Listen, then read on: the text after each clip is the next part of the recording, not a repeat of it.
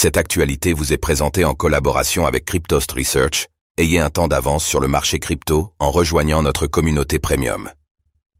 Ethereum, pour Vitalik Butrin, la centralisation des nœuds est un vrai problème. Dans une conférence donnée à l'occasion de la Korean Blockchain Week, Vitalik Butrin, le cofondateur d'Ethereum, a souligné que la centralisation croissante des nœuds est le défi majeur auquel est confronté Ethereum actuellement. Néanmoins, il a préconisé quelques solutions pour surmonter ce challenge.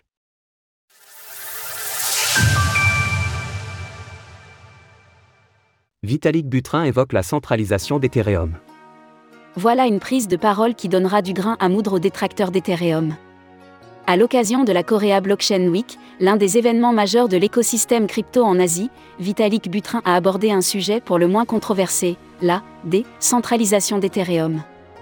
Actuellement, la majorité des 5901 nœuds actifs sur Ethereum sont contrôlés par des fournisseurs de services web centralisés, tels qu'Amazon Web Services. C'est un élément qui inquiète la communauté depuis le passage du réseau au Proof of Stake, estimant qu'il devient de plus en plus fragile et censurable.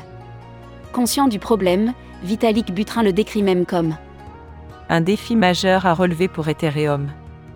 D'ailleurs, la majorité de sa conférence portait sur les pistes d'amélioration sur lesquelles il travaille. Pour lui, tout repose sur la gestion et l'accessibilité des nœuds.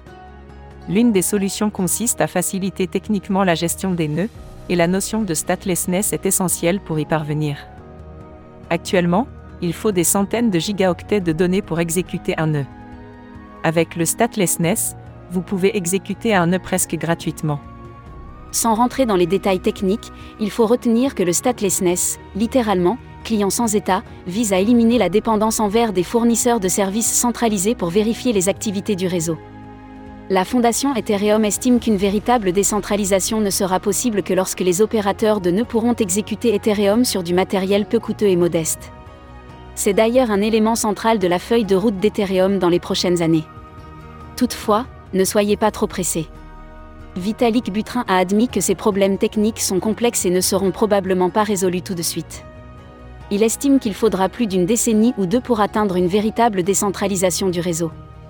En attendant, le fondateur d'Ethereum accorde que les premières étapes cruciales pour réduire la centralisation consistent en une simplification de la documentation et de l'accès à l'information, levant ainsi la barrière technique permettant d'accéder au stacking http twitter.com slash cryptostmedia status 1698880954386051324 S égale 20. Retrouvez toutes les actualités crypto sur le site cryptost.fr.